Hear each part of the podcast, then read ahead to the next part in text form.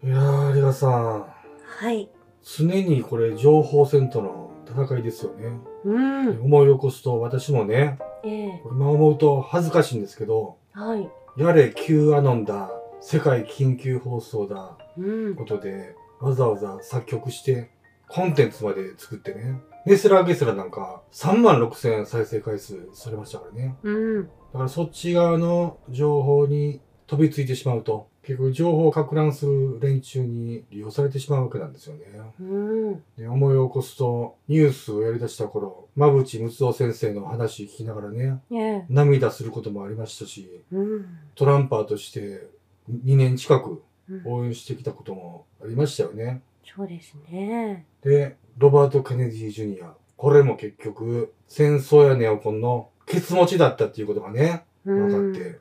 これぐらい国民をホッとさせるうん。内容を伝えながら、実は裏で、そいつらのために尽くして仕事をしてるっていう連中がゴロゴロいて、うん。常に私たちはそれに騙されてしまうっていうことなんですよね。うん。まあ一般的にこの何か情報にすがりつきたいとか、誰かを信じたいという心理が働いてしまうんでしょうね。えですがこの今回のイスラエルの紛争もすごくわかりにくい内容ですよね。えウクライナ紛争が始まった時も本当に情報がわかりづらい。何が本当なのか、嘘なのかが。えトランプのあの、1月6日の時も、Q アノンの連中が大量に偽情報をコンテンツ上に流してましたし、うん。今回も、これそれ以上にうん。情報がもう工作しててね、うん。わからなくさせてるわけなんですよね。まあ、昨日は概要欄にアメリカ議員のランドポール氏のお父さんのロン・ポール氏が2009年に議会で発言されている内容を載せておいたんですけれども、うん。このロン・ポール氏がですね、このロロンポールというのは、ランドポール議員のお父さんですよね。うん、お医者様でもあるんですけれども、ええまあ、そのロンポール氏のコメントが再び注目を集め物議を醸す視点に光を当てたと言われているんですけれども、はい。この2009年のアメリカ下院での演説でロンポール氏がイスラエルがハマスを創設したと述べているんですよね。うん。パレスチナ人に民主主義をもたらしたアメリカが自由で公正な選挙を行った際にガザにおけるハマスの権力をどのように強化したかについても話されていたんですけれども、はい。このロンポール氏はしばしば見落とされがちな政治的責任は米国が介入すべきではない地域への介入によって生じる反動であると主張しているんですよね。えその当時。まあですので、この米国が、そして CIA が、このテロリストを作ってですね、このテロリストを用意して、いろんな問題が生じているということも、この2009年に。おっしゃられているんですよね。ランドポールのお父さんのロンポール議員がね、ええ私たちこのポール議員、腐りきったアメリカの政治の政界の中で一番ぐらい信頼してるんですよね。ランド・ポール氏に大統領になってほしいと、まあ、ロバート・ケネディ・ジュニア氏が現れる前はそう思っていたんですけれども、うん。まあ、この内容はウィキリークスにもちゃんと記載されているんですよね。えこのパレスチナの過激派グループのハマスはイスラエルがもともと資金提供して育成されていたということは昨日もお伝えしているんですけれどえも、はい。このハマスが当時のままイスラエル当局の言いなりになっているかというと、うん。今この動きを見ているとそうではないと思うんですよね。えまあ、ですが今後このハマスの行動を見ていかなければいけないと思うんですけれども、まあ、両立てで動いている部分もあるかもしれないですえし、うん。完全にこのネタニヤフ政権の思い通りにガザ地区を一気に攻撃して、ハマスの犯行に立ち向かうという形でガザ地区を一気に消し去ろうとしているために一役を買っているやもしれないというところを注意して見ていかないといけないと思うんですけれども。そうですね。それはつまり、あのパレスチナを掌握して、シオニスト政権、イスラエル国家の完成を意味しますからね。うん。まあですが、これに対してですね、この紛争の始まったばかりですけれども、イスラエルの国防省は、ハマスに対してはなく、民間人に対し、ガザ地区の包囲を命じ、ガザから電気も食料も燃料もまあそのインフラをですね、全部閉ざしてしまう。まあこのように発表がなされているんですよね。え私たちは人間対動物との戦いで今戦っていて、それ相応に行動するという声明が出ているんですよね。え？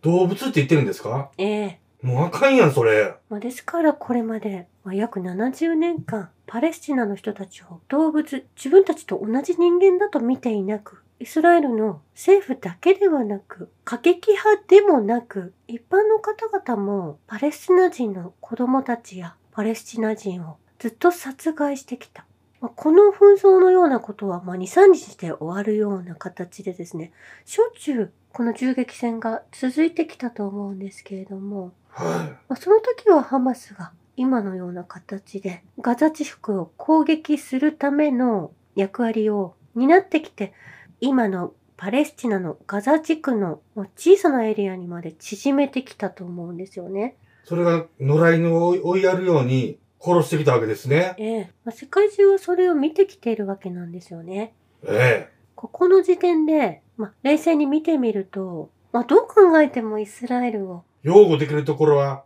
一つもないですよ。ええ。ですのでこれ情報戦で今、ハマスがすごく残忍な行為をしたという一つのフィルムを作ったと。それを見て私たちが騙されるように仕掛け、仕掛けられているとも言えるんですよね。いうか、この手、もう作り古されてますからね。うん。同じことばっかり繰り返して。もっぱらとんねまあ、私はもうこの兵糧攻めのようなことはかなり前から始まっているんだということに気づかされたんですよね。ん。はい。というのもイスラエル軍はパレスチナ人の水源をコンクリートで固めているっていう、まあ、ええそのコンクリートが水源の、まあ、水路に流しているのを見かけたことがあったんですけども、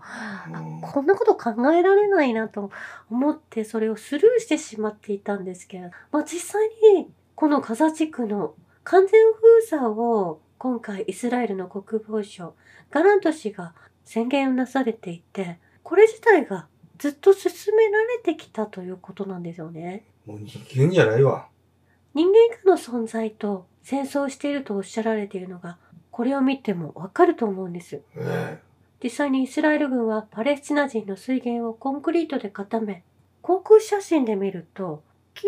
麗にこう分断されていてえ、うん。まあ、ガザ地区が本当屋外の刑務所と言われているんですけれども、はい。まあ、そこからガザの人は出てはいけない、まあ、そしてそのエリアにいることで何か起きた時は水も食べ物も全部空路も遮ってしまってそこで餓死するしかないような状況に追い込まれるということなんですよね。まあこれちょっと最近の災害とかそういうのを追ってきた中でスマートシティのことを指している、まあ、これ実験のようなものをここでイスラエルは行っていたんじゃないかというぐらいあここれを遂行していると思うんですよね。だこのガザ地区で人々を、の水路をもうコンクリートで立って、食料を行き届かなくして、電気も止めて、すべてのライフラインをコンコントロールするっていうのが、正体が、これがもしかしたらスマートシティの正体かもわからないってことですね。うん、恐ろしいこと考え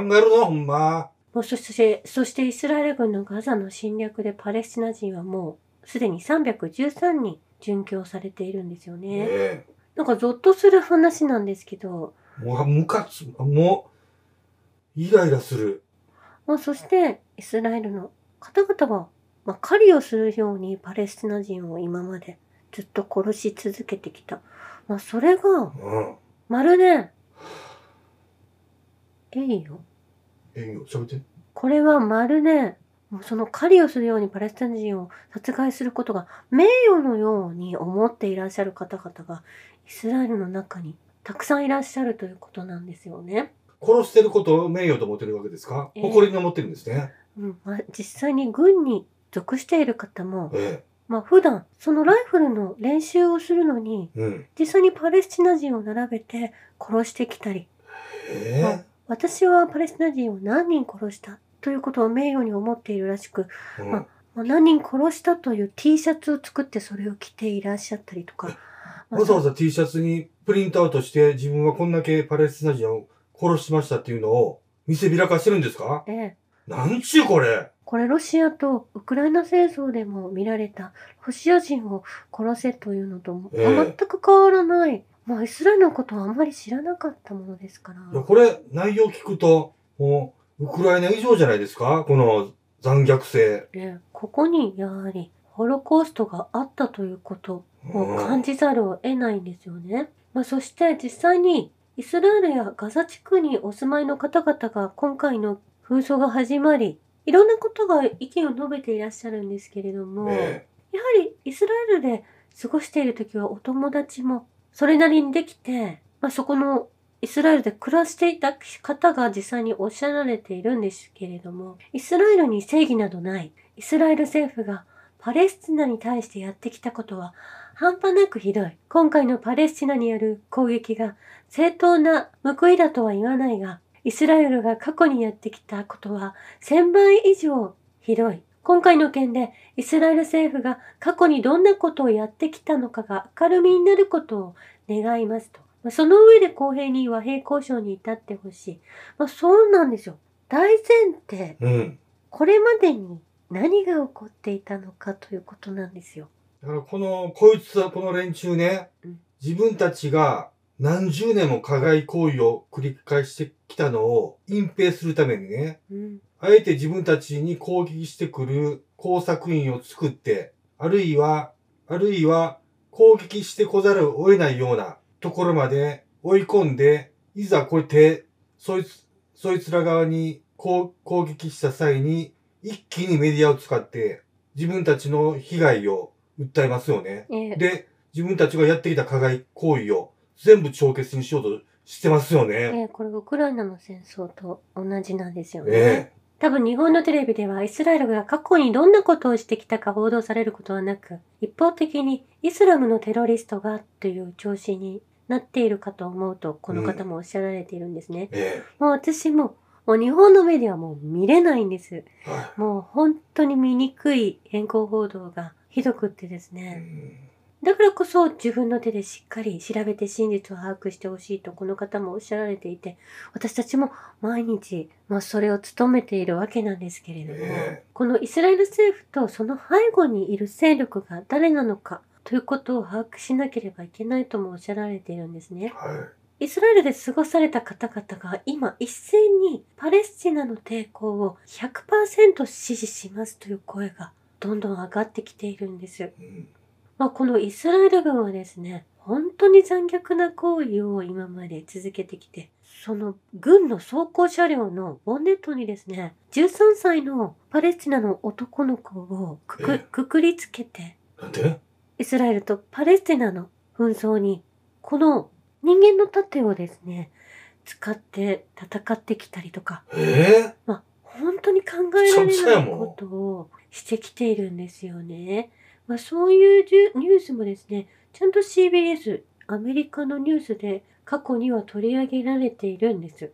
まあ、2000年に当時12歳のパレスチナ少人ムハンマド君が父親の腕に抱かれたまま、まあ、シオニスト政権、イスラエル軍兵士からの銃撃で殉教した事件から、はい。まあ、先月の30日で23年が経ったんですけれども、ええまあ、これは私も本当にその2000年にこんなことが世界で起きているんだということを知らされたと思うんですよね。うんそこから人って忘れてしまうわけなんですよ。はい。でこのことをちゃんと思い出してほしいと思うんですよね。一般の武器も持たない民間人をめがけて罪を犯したわけでもない人々をめがけて銃を乱射するというのはですね、えとても考えられない行為であって、これが取り締まられてこなかったというのがすごく恐ろしい話なんですよね。このガザ地区での戦争犯罪の中、欧州のユダヤ人社会はイスラエルを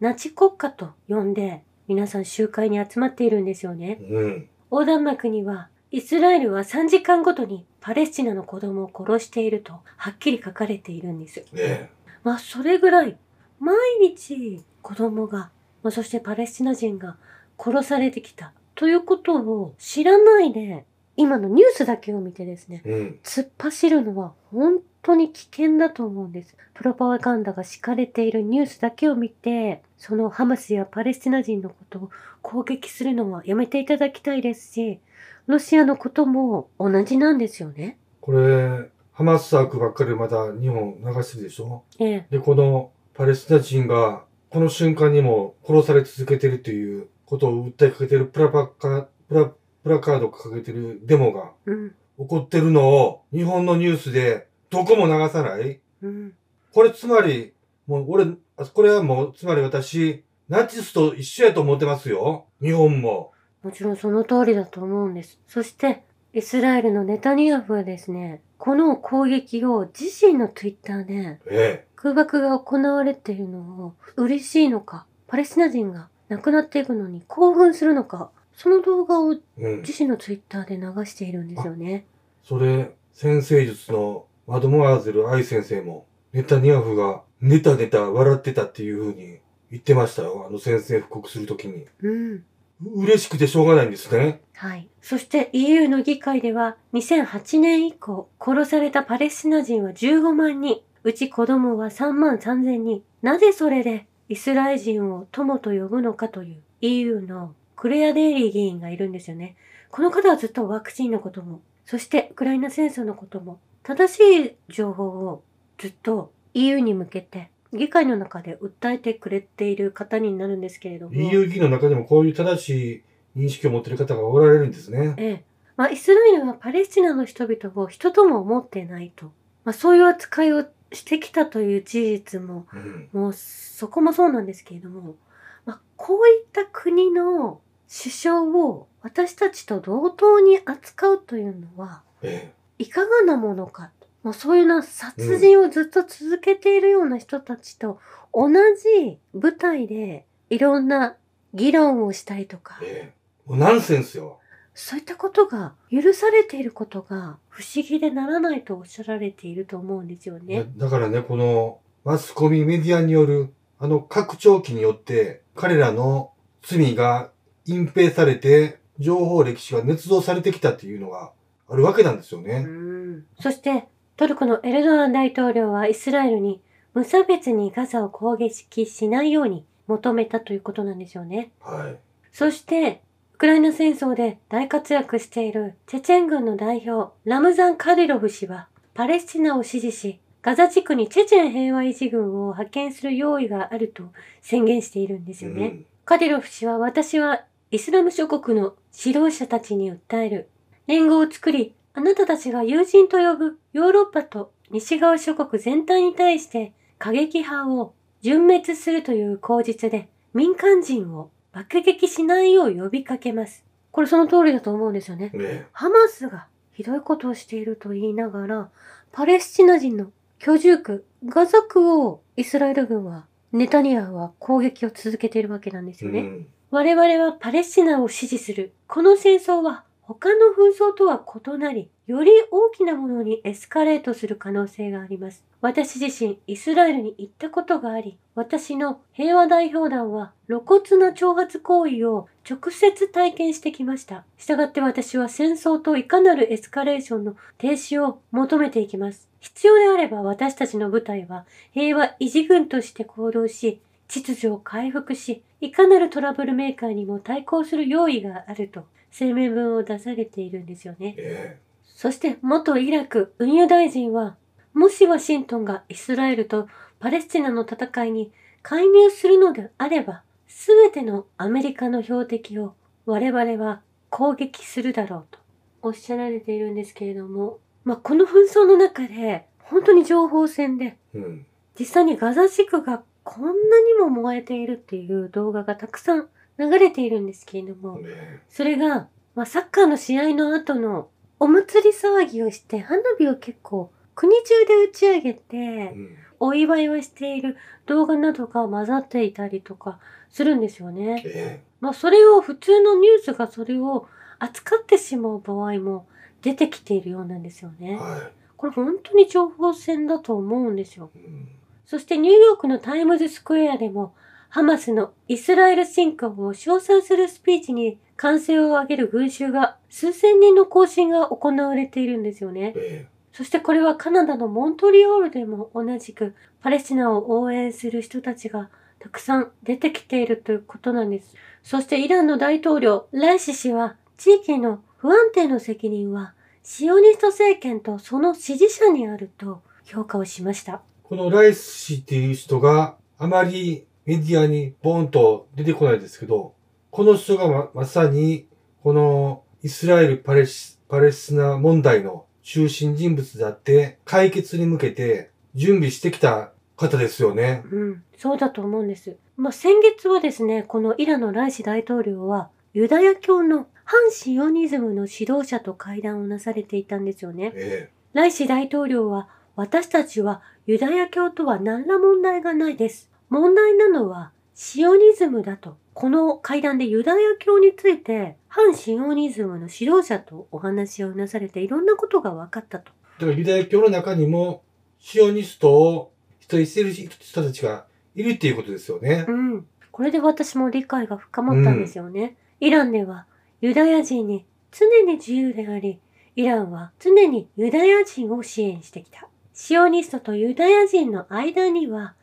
常に隔たりがあったことを話されているんですよね。えまあ、ですので、実際に何が起きていて、本当にその問題に理解を示して動いていらっしゃるのがイランだと思うんですえ。うん。まあ、イランはかなりアメリカに制裁を敷かれてきた国であって、まあ、国の分断させるためにアメリカの国策に巻き込まれそうになったんですけれども、国民を思う大統領、そして大統領を信頼している国民がいてですね、はい。その工作に全く乗らなかった国でもあるんですね。えまあ、それは昨年取り上げられたヒジャブの問題なんですけえれども、うん。まあ、この国はとってもひどい独裁者がいて、ヒジャブ、女性のサリーをかぶらなかったことに対して女性を拘束し殺してしまったというようなプロパガンダを敷かれて、一旦それその話題が世界中に広まったんですけれども、えそれが嘘であることをイランの大統領ももちろん国民たちもアメリカが仕掛けたということを理解して回避できたんですよね。えはい。まあ、そして今回ハマスやパレスチナに流れてきた武器がやはりウクライナが武器を売買して流れ着いたものがたくさん含まれているということなんですよね。これはすでにいつもでもお伝えさせてもらってますよね。うん。まあ、そして、イスラエルの高官が数名、ハマスの戦闘員に捕らえられたことが確認されていて、ハマスの作戦は非常に綿密に計画されているということなんですよね。綿密にね。綿密に。そしてイスラエルの中にもやはり内部粛清を実行する人たちがこれを手伝っているとも言われているんですよね。えまあ、このハマスの方々も見てもそうなんですけれども、ロシアの特別部隊の方々を見てもそうなんですけれども、えはい。ちゃんとその部隊が訓練を受けて育成された人たちだということがこの服装を見てうもん所作を見てもすぐにわかるんですよね。そうなんですか？ええまあ、ロシアの部隊とウクライナの部隊を見ると、はい。まあ、ウクライナは捕虜の方たちですとかタバコを加えて、まあ、身だしなみももう乱れているような感じなんですよね。えまあ、そして民間人を平気で殺してきたりしたわけなんですけれども、うんそれと同じようにハマスもちゃんと身なりを整えていて、えええピリッとこう、凛としてるわけですね。ええそこが全然違って見えたんですよね。まあ、ですので面白おかしくそのハマスが民間人イスラエルの人たちを襲ったという人たちはえ私ハマスじゃないと思っているんですよね。えもうそんなことはお手のもんですからね。うん、ハマスを装って、あたかもハマスがやったっていうふうにする作戦はね、ええ手慣れてますから。そそれは考えられますよね、想定としてはね。そうなんです。そして、やはりパレスチナが、民間人が殺されてきて、国があんなに追いやられたという側の人たちがですね、うん普通にイスラエルの民間人が憎くて殺害するっていうことは、普通は考えられないんですよね。そうですね。コンサートに行ってる人たちを襲って何になるのかということなんでしょう。はい。まあ、ですので、あの、コンサート会場にハマスが現れて、被害を受けたというのも私は撮影だと思っているんですね。うん。そして実際に私はそのコンサート会場にいましたみたいなことをおっしゃられている方も、やはりこれはロビーストであり工作員だと思うんです。そしてラブロフ外相は、アラブ連盟のアブールゲート事務局長と共同記者会見を開いているんですね。えアラブ諸国連盟とロシア連邦はほぼ一致して全ての敵対行為と暴力の即時停止、交渉への移行を求めたということなんです。えうん。そして何百人ものイスラエル人とパレスチナ人が殺害されたことを深く憂慮するとおっしゃられているんですね。えそしてパレスチナとイスラエルの対立は早急に止めなければなりませんとおっしゃられています。まあこれはそうだと思うんです。この兵糧攻めにするようなえはい動きがある中で、これを早急に止めないといけないと思うんですよね。結局、イスラエル・ネタニヤフ政権の大義名分ができて、一気にガザ地区を抑え込む可能性もありますからね。うん。そしてアラブ連盟事務総長もイスラエルがパレスチナ人の存在を否定する。このような振る舞いをしたのは今回が初めてではないですねということをうん。おっしゃられているんですよね。えもうこれずっと本当にあの皆さんご存知なんですよね。えこの世界の病理が全部ここに詰まってるんじゃないですか？そしてニューヨークタイムズではガザでの戦争勃発後、中東ではパレスチナへの支持が高まっているという記事を出しているんですね。はい。パレスチナ問題を解決しなければ、中東でのイスラエルの安定はないと、官僚、学者、市民は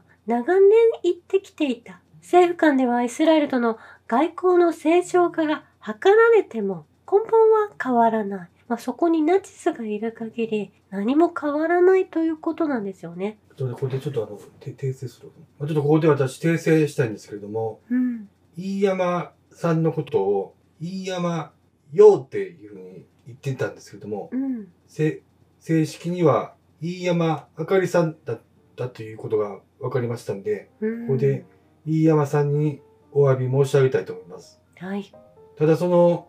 飯山さんがどうしてテロのことをトロっていうのか、ちょっとそこはまだ疑疑問に 思ってるんですけどね。うん、この戦争もそうなんですけれども、シオニストがイスラエル建国のために世界大戦を起こし、ホロコーストも起こしてしまった。そして、9.11もイラク戦争も、すべてシオニストの所業であるということが分かってくると思うんですうね。ん。引き続き飯山あかり先生のイスラム思想研究者として、ここ、虎の門だかチェックしながら、虎ま、虎ノ門系の言論人がいいかにシオニスト寄りの嘘の話を巻き、か拡張してるかっていうのをら。うん。チェックしていこうと思いますね。はい。以上です。ありがとうございました。